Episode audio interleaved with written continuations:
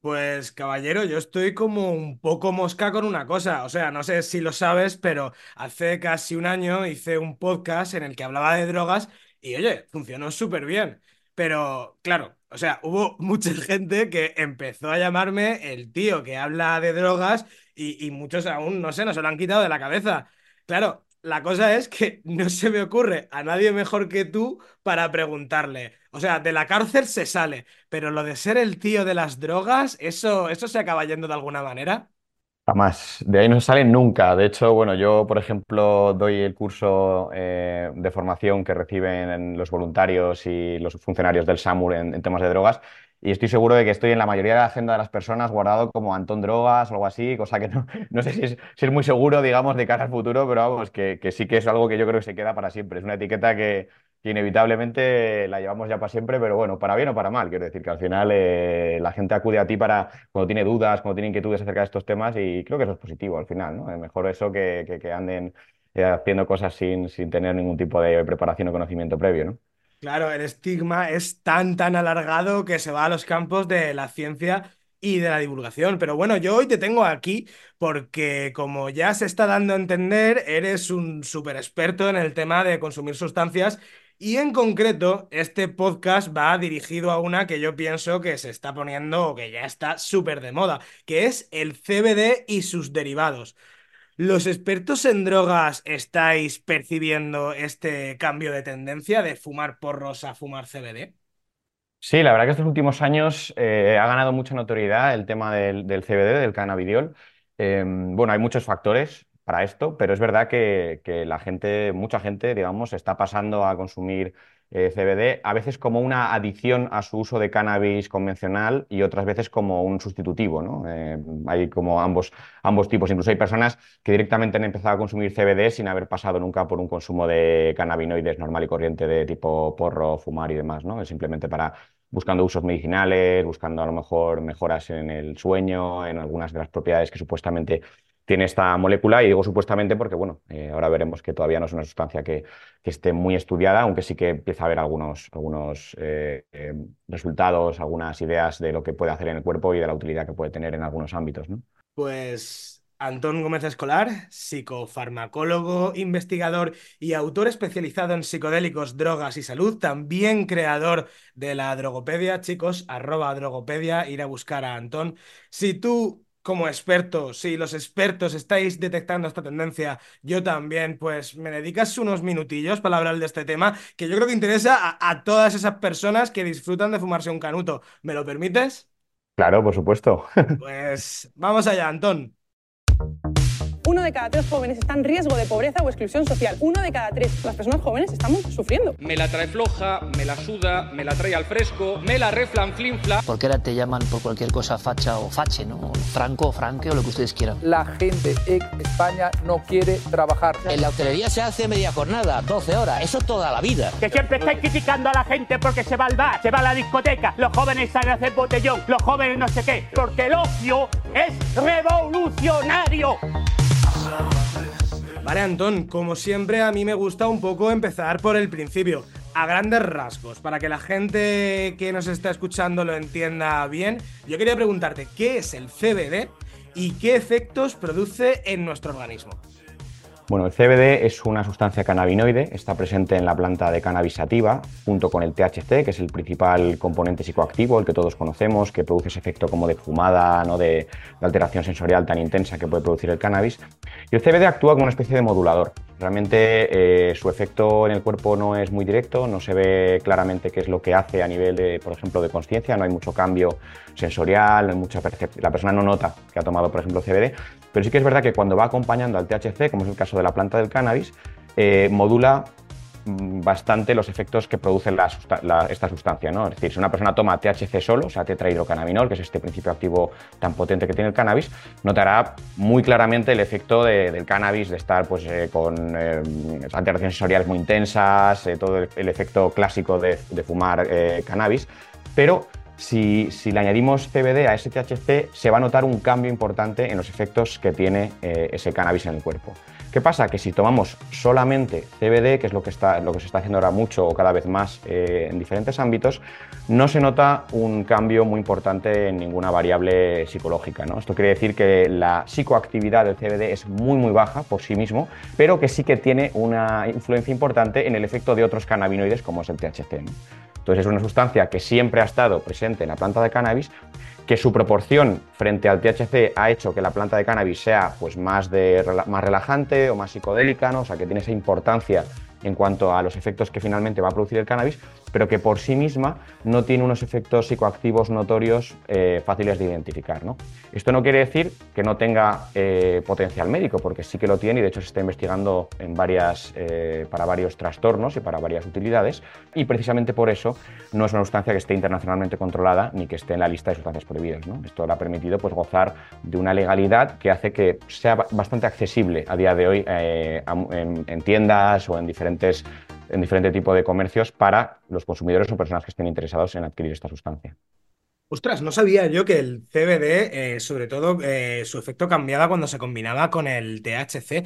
Pero yo, la siguiente pregunta la voy a tirar más por otra cosa que tú has dicho, lo de que la sensación, el olor, eh, es decir, la experiencia de fumar CBD se asemeja muchísimo a la de fumar cannabis estándar con CBD. Y aquí vamos a tirar un poco por un asunto que afecta a otras drogas, que es el tema del efecto placebo. Yo conozco a mucha gente que la primera vez que había fumado porros y que la primera vez que se fuma un CBD, se creen que están colocados, que al segundo o al tercero se les pasa, pero el mm. La sensación de fumarse un CBD a fumarse un, canuto normal con THC es tan parecida. ¿Se, o, ¿Se advierte o sabes si se advierte algún tipo de efecto placebo? A ver, esto es muy normal, pasa mucho. Eh, hay que recalcar que a nivel farmacológico el THC tiene un efecto psicoactivo muy intenso, el CBD no. Y por esto creo que quiero decir básicamente es que no habría motivos para pensar que una persona que fuma un, porro de, que contiene CBD y que no contiene THC se pueda colocar, porque no coloca el CBD. Esto es muy importante que, los oyentes lo, sepan y lo entiendan. Pero es verdad que cuando una persona lleva tiempo consumiendo cannabis, ya su cerebro ha asociado esa combinación a lo mejor del acto de fumar, el sabor del cannabis y todo eso con esa experiencia eh, psicoactiva posterior cuando una persona fuma CBD, aunque no haya bases farmacológicas para que esa persona se sienta colocada o se sienta eh, en un estado alterado de conciencia, pues puede notar efectivamente que está colocándose, porque por esa asociación que ha hecho cerebro a lo mejor a lo largo de mucho tiempo de me fumo esto, me pasa esto a nivel experiencial, entonces ya como que el cerebro lo asocia. Esto pasa en muchos ámbitos, ¿no? Y efectivamente se puede considerar un efecto placebo, aunque el placebo normalmente parte de una preconcepción, una creencia previa de que esto me va a hacer tal efecto y ya como que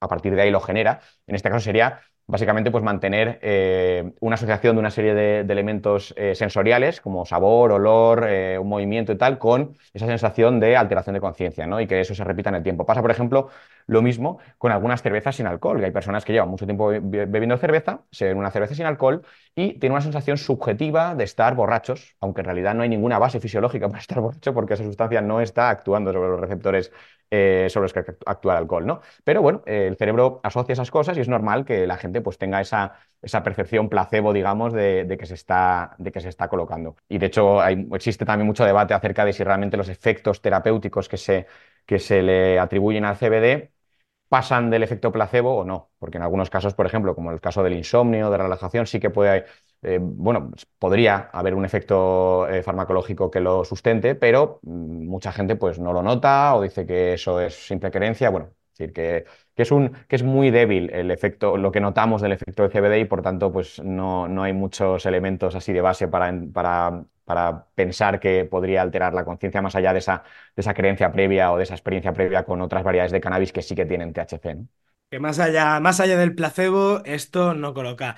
Antón, yo la, vamos, la principal pregunta eh, a nivel, pues, periodístico de esta, esta intuición que yo he tenido que me ha llevado a hacer este podcast es la siguiente, y te va a corresponder a ti el San Benito de contestarla si me la permites, que es que en, el, en el entorno y experiencialmente cuando se habla de CBD, vemos a mucha gente que utiliza el CBD para dejarse el consumo de porros mm. tradicionales con THC. Pero claro, hay gente que aprovecha y se fuma un CBD en los momentos en los que se fumaba un THC, pero luego está aquella gente que se fumaba a lo mejor ponle tres porros al día y ahora se fuma 10 CBDs buscando un efecto y tal. Aquí ya eh, lo de siempre, o a mí me gusta siempre el enfoque de prevención de riesgos y sin juzgar a nadie la manera en el que consuma qué tipo de sustancias, pero sí que te quiero preguntar si se ha advertido, si los expertos en drogas eh, tenéis alguna alerta para re- posibles repercusiones en la salud por consumir mucho CBD, más allá de la inhalación de humo y el Mm. consumo de tabaco asociado. A ver, a día de hoy eh, se sabe muy poco en profundidad, digamos, de los riesgos a largo plazo, a lo mejor de un consumo muy elevado de CBD. Todo apunta a que va a ser una sustancia con muy pocos riesgos. De hecho, eh, los, los ensayos que se han hecho, los estudios, apenas tiene contraindicaciones, es una sustancia muy segura, ya te digo que tiene muy poco impacto en la conciencia, por lo tanto la persona tampoco tiene a lo mejor esos riesgos como psicológicos que a veces se plantean en el consumo de cannabis convencional eh, de forma importante o a largo plazo. También es cierto que algunos de los efectos eh, psicoactivos que se asocian con el CBD, aunque insisto que son muy bajitos, son precisamente en dirección contraria a los, de- a los del THC. De hecho, por eso se menciona que el CBD actúa muchas veces como un modulador del efecto del THC porque es capaz incluso de reducir los efectos del THC, ¿no? Eh, El THC se considera que es una sustancia que puede ser prosicótica en personas con tendencia psicótica, es decir, que puede inducir los episodios psicóticos, y el CBD es todo lo contrario, se considera un antipsicótico. O el THC eh, puede generar mucha ansiedad en las personas, sobre todo cuando, es, cuando no está acompañado de CBD, cuando se toma puro o aislado. Y el CBD se considera todo lo contrario, un ansiolítico, una sustancia que es capaz incluso de, de reducir esos niveles de ansiedad. Entonces, podríamos decir que el CBD a veces actúa como una especie de antídoto del THC, pero su... Eso te, es que Sí, iba a preguntar yo eso, o sea, me está llamando mucho la atención. Es decir, si alguna vez alguna persona pilla un colocón muy fuerte de THC, fumarse un CBD, entonces le puede ayudar. Todavía no hay mucha evidencia al respecto, pero todo parece indicar que sí que podría reducir el, eh, la percepción subjetiva que tiene la persona de, de su estado de alterado de conciencia. También ahí entraría, por ejemplo, el, el tema del efecto placebo que has mencionado anteriormente. Si la persona eh, entiende que ese CBD le puede ayudar, probablemente le ayude más. Si la persona entiende que ese CBD le sabe o le huele igual que el cannabis, a lo mejor puede haber incluso el efecto contrario, que la persona sienta que está como fumando más todavía, ¿no? Pero eh, farmacológicamente hablando, el CBD sí que podría ayudar a reducir los efectos eh, negativos, digamos, del THC, ¿no? Como pueden ser esos episodios de ansiedad, eh, situaciones de, umbral psicótico en algunos casos, malas experiencias. En teoría, el CBD podría ayudar a reducir la intensidad de eso. De hecho, el cannabis, cuando, cuando tiene grandes cantidades de, de CBD frente a THC, tiende a ser un cannabis más narcótico, más relajante, más, más de dormir. Y cuando el cannabis tiene mucho THC y muy poco CBD, tiende a ser un cannabis mucho más psicodélico, mucho más intenso, mucho más eh, difícil de manejar para algunas personas, ¿no? Eh, dicho esto, bueno, el, el CBD, a ver, em, todas las sustancias siempre tienen contraindicaciones o riesgos o efectos secundarios, esto es innegable, ¿no? Incluso las más seguras. El CBD parece que está en el espectro de las sustancias como más seguras que podemos tener en, psicofarmacología, es muy poco psicoactiva, eh, no se han, se encontrado riesgos o contraindicaciones de, de importancia, salvo que una persona se tome una tonelada de CBD, pero eso es una sustancia que tampoco se toma, digamos, en, grandes cantidades en ningún caso, ¿no? Eh, lógicamente, pues eh, todos nos podemos morir si nos bebemos 6 litros de agua, pero no es la forma habitual en la cual consumimos el agua, ¿no? Pues en esto pasaría un poco lo mismo, no es, no es la forma habitual en la que se consume el CBD como a cucharadas. Entonces, en es- esos riesgos que a lo mejor sí que se verían con dosis muy elevadas, lo más lógico es que nunca nos enfrentemos a ellos porque no es la forma de consumo habitual, ¿no? Se suele consumir en dosis muy bajas, en forma de aceites o, o en cogollos eh, fumados o incluso a veces en comestibles, pero son dosis generalmente bajitas y esas dosis no se ha visto, eh, que yo sepa de momento, ningún riesgo así importante más allá de que pueda eso, entorpecer a lo mejor el metabolismo de otras sustancias que estemos tomando en casos de personas que estén muy polimedicadas. Y Antón, aunque sea de manera muy breve, porque a mí me parece que, que la inclusión del CBD en otro tipo de productos es muy anecdótico, ya podemos Mm. encontrar cremas o aceites, pues yo que sé, como una crema puede Sí. decir, con urea, eh, con argán. Eh, no sé, me parece que la inclusión de esto no es nada peligrosa, pero de todas maneras te voy a preguntar por la peculiaridad de cremas, aceites Mm. para consumo todo tipo, variedad de productos que ha surgido con el CBD. ¿Se advierte algún efecto, alguna consecuencia, alguna peculiaridad de consumir el CBD por estas vías? Pues hombre, siempre hay que tener en cuenta, como has mencionado anteriormente, los riesgos que tiene, por ejemplo, el consumo de cualquier sustancia por vía fumada, porque ahí se producen pues, unas especies eh, reactivas que pueden ser irritantes, a veces óxidos de nitrógeno, de, de, azufre. O sea, siempre hay sustancias tóxicas cuando se, cuando se, cuando se genera una combustión de cualquier tipo de material, ¿no? Aunque solo sea el monóxido de carbono, que ya de por sí es, tóxico y no es muy sano. Entonces, al final esa, vía, la vía fumada en general, no es la mejor para ninguna sustancia, no solo el CBD. En el caso de CBD, pues bueno, eh, podríamos hablar de que es probablemente una de las sustancias menos, menos problemáticas de fumar, porque no añade, digamos, esa combustión no añade ningún elemento así más peligroso para la salud, como otras sustancias sí lo harían, ¿no? En el caso de- del tabaco con la nicotina y otros muchos subproductos que vienen acompañándola, ¿no? El alquitrán y tal. Pero bueno, eh, al final, eh, siempre que se puedan evitar vías de fumar, eh, de fumar es mucho mejor. La forma vaporizada es mucho más, mucho menos problemática. Eh, las formas, pues, eh, de administración cutánea, como estás mencionando, las cremas y demás, pues ahí habría muy pocos riesgos. También habría que ver qué otros excipientes o qué otras sustancias acompañan al propio CBD, ¿no? Porque las cremas, pues, hay que hacerlas de muchos componentes, ¿no? Y algunos de ellos sí que pueden, sí que pueden ser, pues, menos sanos, digamos. Eh, también hay que tener en cuenta una cosa importante y es que, eh, al menos hasta donde yo sé, a día de hoy el, CBD no está autorizado para consumo humano, al menos solamente acompañando a lo mejor algunos preparados farmacéuticos, pero el CBD que se vende en tiendas normalmente se suele vender mm, supuestamente no para consumo humano, por eso se vende más como en, en forma de cremas o se vende más en forma de aromati- aromatizantes o como con otro tipo de usos, ¿no? Es difícil, por ejemplo, encontrar en tiendas un CBD que te ponga la dosis que tiene que tomar usted es esta y los efectos que le va a producir son estos, ¿no? Porque esos son lo que se llama claims y las claims no se pueden hacer eh, en productos que no han sido, que han pasado una serie, una serie de ensayos clínicos que hayan confirmado esas claims y que han pasado una serie de, estudios que permiten que se venda para consumo humano, ¿no? Entonces, bueno, mucho del CBD que se encuentra a día de hoy se vende supuestamente para otros usos eh, y el consumo, digamos, que ya es una decisión de la persona violando, entre comillas, la utilidad supuestamente eh, indicada para ese producto, ¿no? Que suele ser, pues, ya te digo, utilidades que no suelen incluir el, comerse la sustancia o el, o el fumarla. Pero bueno, que al final eso pasa con muchas sustancias eh, que se venden en el mercado a día de hoy, sustancias que tienen generalmente psicoactividad, que no están autorizadas para consumo humano porque no han pasado los, los ensayos que serían necesarios para autorizarse para consumo humano o para poder poner claims del tipo ansiolítico, ayuda a dormir o cosas así. Entonces se venden para otros usos, aunque al final tanto el vendedor como el consumidor son plenamente conscientes de que el uso que se le va a dar es un uso de consumo humano, siempre. Pero bueno, que, que son truquitos que a veces se utilizan en este tipo de, de industrias cuando todavía no existe esa, esa mm, regulación que autoriza ese uso determinado y bueno, pues las personas quieren, quieren ya poder adquirirlo y utilizarlo, ¿no? Claro, como las semillas de cannabis que se venden como objeto de coleccionista Efectivamente. las planta, las trufas psicodélicas que se venden también para cultivo y la gente se Efectivamente. come. Vale, no tenía yo, no tenía, yo no sabía lo de que el CBD tenía la particularidad de que los aceites que se venden, que la gente se los come, no incluyen el claim en la cajita. Es curioso. Y también porque al final cuando tú haces claims o pones ese tipo de, de indicaciones ya como que tienes que seguir una ruta diferente. Ya no puedes a lo mejor seguir la ruta, yo que sé, de, de productos de herbolario productos de tal, sino que ya tienes que entrar en una ruta de, de Agencia Española de- del Medicamento, eh, una serie de, de patentes, una serie de historias que son mucho más complejas de navegar y que al final, pues en este tipo de sustancias que son naturales, pues no, no siempre son, tienen el respaldo farmacéutico o la inversión detrás como para, para transitar todo ese camino burocrático. Pues, Antón, otra cosa que yo te quería preguntar, que ya lo estoy encontrando en algunas tiendas que venden THC, es lo de la aparición de algunas flores que contienen CBG, que supuestamente tampoco es psicoactivo, pero que yo lo he visto y me he preguntado, eh, ¿esto qué es? ¿Qué sabemos del CBG?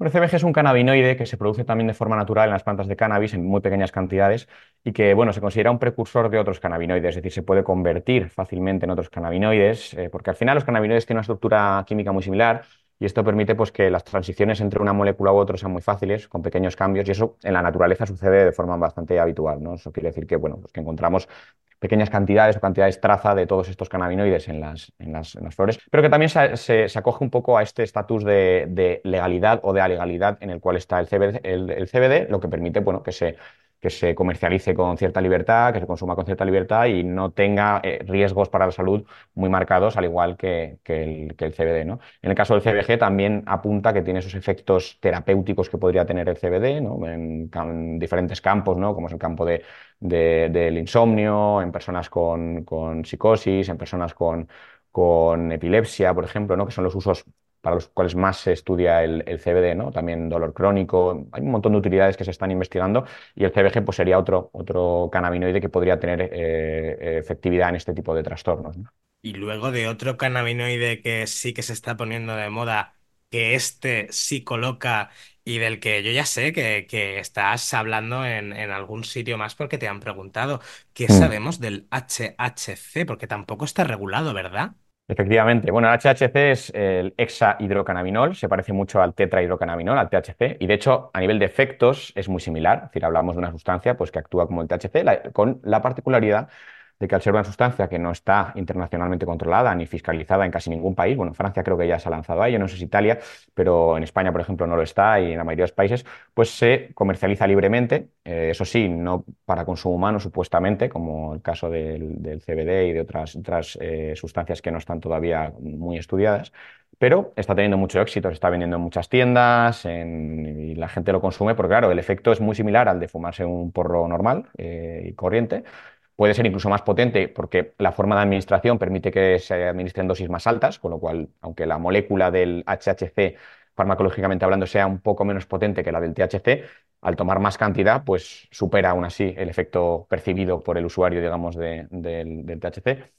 Y claro, ahí ya sí que hablaríamos de que probablemente el perfil de riesgos pues ya se, asemeja al del THC, es decir, personas con, con predisposición, eh, eh, predisposición, psicótica pueden tener eh, un, un, episodio, personas con, con, diferentes enfermedades mentales pueden, pueden sufrir un empeoramiento con el consumo, puede también tener ese potencial adictivo que sí que tiene el THC, aunque no sea una cosa muy muy, muy, muy grande comparado con otras drogas que a lo mejor sí que son más adictivas, no podemos negar que, el cannabis pues, es adictivo. ¿no?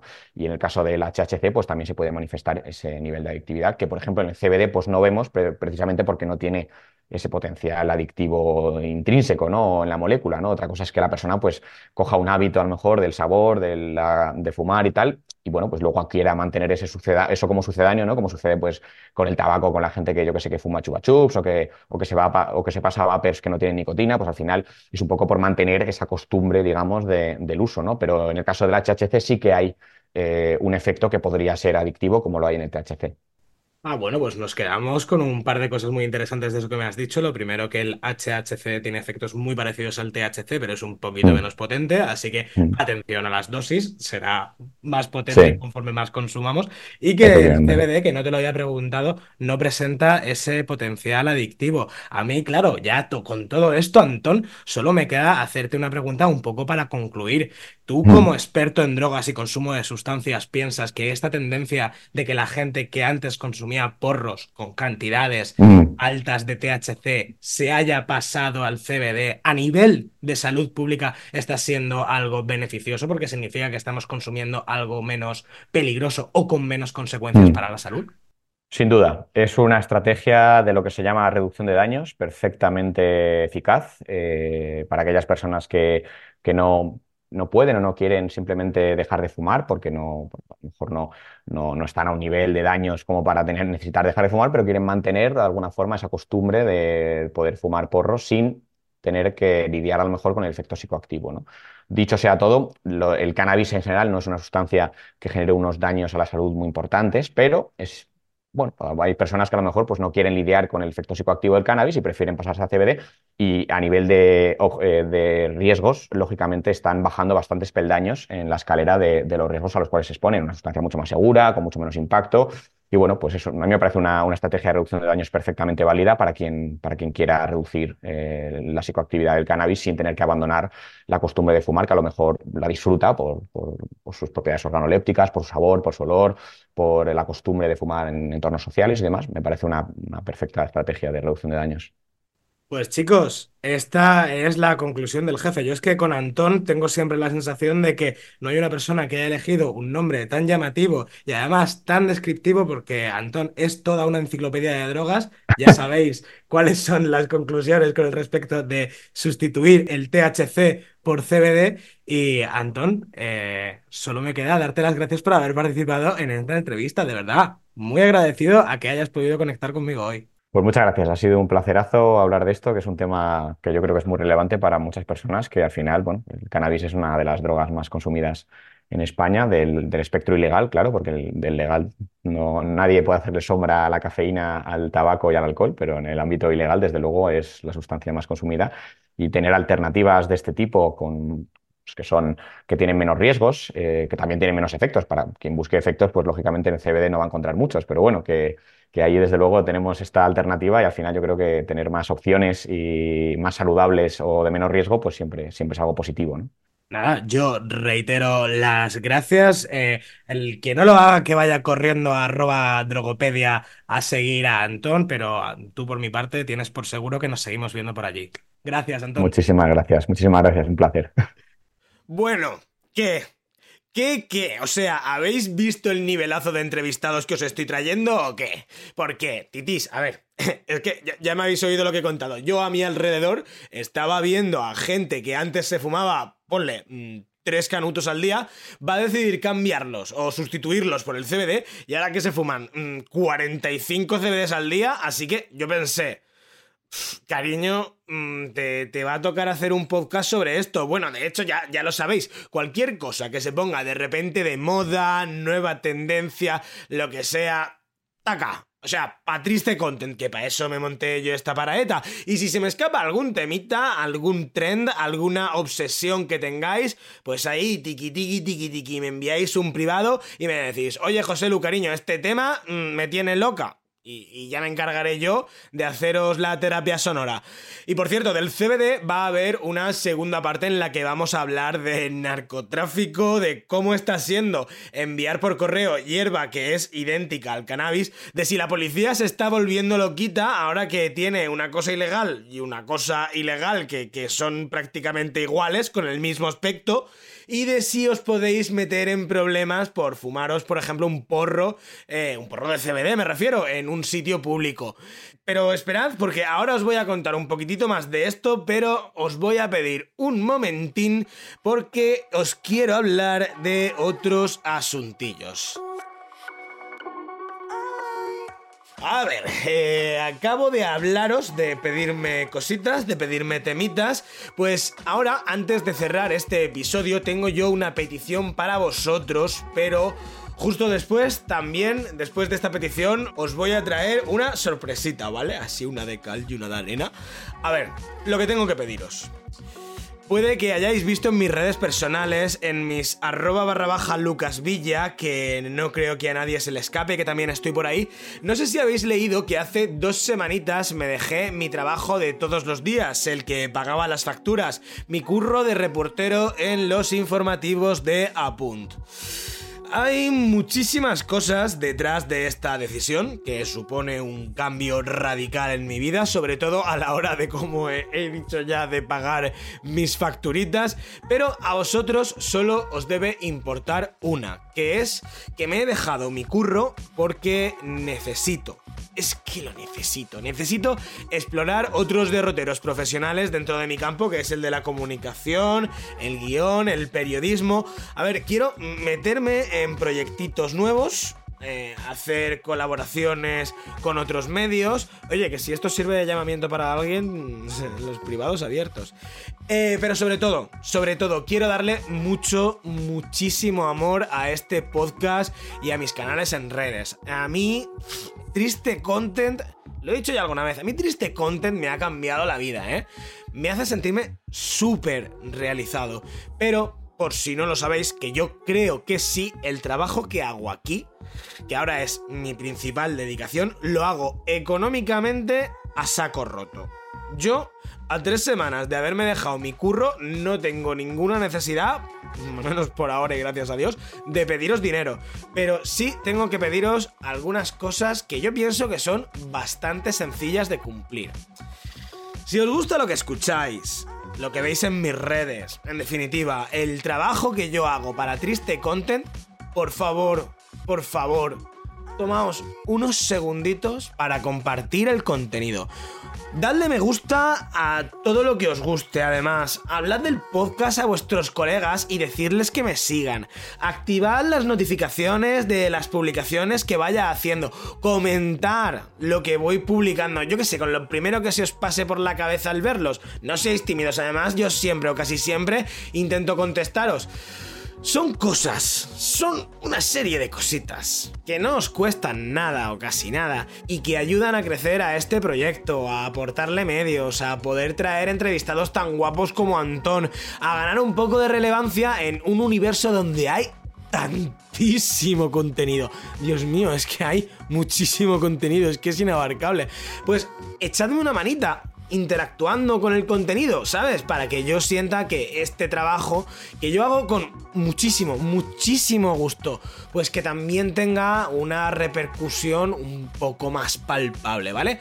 Yo os doy las gracias de antemano nada más que por soportarme esta chapita, pero tenéis que entender que lo tengo que hacer, pero venga, para que no me tildéis de pedigüeño, voy a pasar directamente al anuncio. El anuncio ¿Qué tengo que anunciaros? Bueno, amiguitas, donde sí os estáis portando como unas lobas, es cuando pongo stickers en los stories esos de encuestas, cuéntame una cosa, bla, bla, bla. Y últimamente, últimamente me estáis enviando ya un volumen de respuestas heavy, heavy, que a mí me da un gustirrinín mm, tremendo. Bueno, eh, una de las últimas veces que os pregunté qué os preocupaba, bueno, bueno, hubo ahí un cierto grupillo de seguidores que dijo, esta, esta es la mía. Y, y empezó ya a dejarme caer ciertas anécdotas, ciertas rencillas sentimentales lo, más bonito de esto es que no lo digo quejándome, porque a mí es que me encanta, me encanta que acudéis a mí para resolver dudas sexo, afectivo, relacional, sentimentales o chica, yo qué sé, cualquier otra duda que tengáis.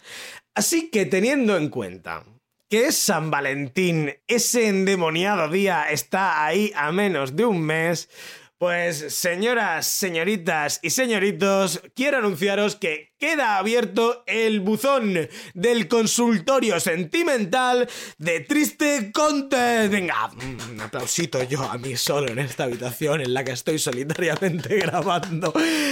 A ver, eh, queda abierto el buzón, qué gusto me da, en serio, no os lo podéis imaginar, porque yo ya estoy preparando un programa especial para este consultorio San Valentín Edition. Y también estoy mareando a un buen personaje, un personaje que muchos, muchísimos ya conocéis y que estará aquí conmigo, codito con codito, desgranando vuestras penurias sentimentales, poniéndoos rectos como una vara, pero sobre todo, ayudándoos, dándoos buenos consejos para que sobre todo, no sé, contribuyamos a construir un mundito donde impere la responsabilidad afectiva. Así que envíenme privados, envíenme audios. Recordad que todo es anónimo y vuestra confidencialidad siempre, siempre, siempre va a ir por delante. Si los tengo que picar los audios ahí con el teclado, los picaré. Lanzaré stories de recordatorio para que, que no se os olvide que me tenéis que enviar vuestras consultas. Y si no tenéis nada sentimental que os preocupe, Salid a la calle, leadla un poco pardita, que aún estáis a tiempo. Ah, y lo que os dije en el último, también podéis contarme las movidas sentimentales de alguna amiga. No sé quién puede ser esa amiga, alguna que quiera vencer la timidez. Yo os prometo que, que no voy a decir nada. Y nada, amores, que nos vemos en la segunda parte del podcast sobre CBD. Mirad, yo os voy a dejar con un ganchito, ¿vale? He entrevistado a una conocidísima tienda online de productos de CBD y hablando con su dueño, preguntándole cómo es el tema de enviar hierba por correo o si la policía se está volviendo loqui para diferenciar entre CBD y cannabis. Mirad, mirad, escuchad, escuchad. ¿Qué me estás diciendo? ¿Que los narcotraficantes que, que venden marihuana no se están aprovechando el auge del CBD? Por supuesto. Igual que en cultivos, que hay cantidad de noticias eh, que salen en medios de comunicación y si tú haces un poquito de búsqueda a posteriori de qué ha pasado con esas incautaciones, todas son devueltas al, propietario y nunca hay imputaciones. ¿Por qué? Porque los titulares de los medios son incautación de marihuana. No, perdona, no es marihuana, es cáñamo industrial. El cáñamo industrial no es un estupefaciente y se han puesto la, la medallita a algún grupo eh, policial, le hemos incautado y al final era cáñamo y lo tienen que devolver. Y eso es lo que está pasando todos los días. ¡Chan, chan! Es que es bastante fuertecito este rollo. En fin, en nada lo tenéis publicado. Y, nada, na- na- nada más. Venga, vamos con los consejitos que cierran este podcast. El primero, venga, uno sencillito. ¿Queréis una mini alegría cada día? pues mirad en el móvil la hora del atardecer. Porque ya va cogiendo ritmillo la cosa y se nota, ¿eh? Se nota que ya van creciendo los días. O sea, por favor, qué ganas tengo de que sea junio y estar tomando el sol en la playa hasta las 9 de la noche. Hay gente que, que eso le rompe la cabecita también, pero con la diferencia comparado con eh, que se ponga de noche a las 5 y media, cariño, mm, llámame lista. Luego, me dicen por el pinganillo, por el pinganillo de la actualidad, que el café se va a poner carete, ¿eh? Y que va a ser además de peor calidad. Así que siendo una cosa que más bien caduca poco, no sé. ¿Podríais hacer aprovisionamiento? Yo también creo que esto es un buen consejo. Sobre todo si sois como yo, adictos al café rico. Creo que todo esto viene por las guerras. La movida de los piratas sutíes en el Mar Rojo, que no sé si lo sabéis, que están asaltando barcos y claro, están parando el tráfico marítimo por el canal de Suez y tienen que pegar los barcos para no ir por allí. Un voltio increíble. Así que el comercio está últimamente regulín. Eh, que por cierto, esto, eh, la, la- la movida de lo de Israel invadiendo Palestina y que esto se esté extendiendo a Irán, a Pakistán, eh, mm, muy, muy mala vibra esto. En mi cabeza a veces se escucha Tercera Guerra Mundial, pero intento callarlo. Así que mi consejo con respecto a esto es... Eh, ¿Soy yo Paulo Coelho? No, pero os voy a dar un carpe diem de puta madre porque si en algún momento esto de la guerra se pone chunga, vas a echar de menos la paz con la que estás escuchando ahora mismo este episodio. No porque vaya a llegar a España, pero chica, bastante revuelta tengo la bilis con el genocidio en Palestina como para no mm, aconsejaros esto. Y por último, titis.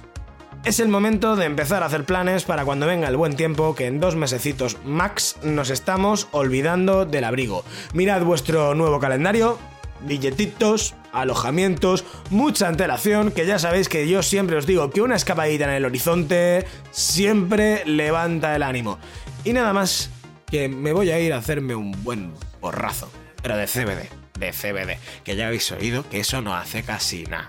Y a cenar macarrones con tomatico, que hoy me pilláis con un buen trocito de resaca y no sé, se, se me ha antojado la sencillez de este hito de la nuestra gastronomía. Chicos, compartida triste content. Nos vemos, nos escuchamos en nadita. Un besi. Chau, chau.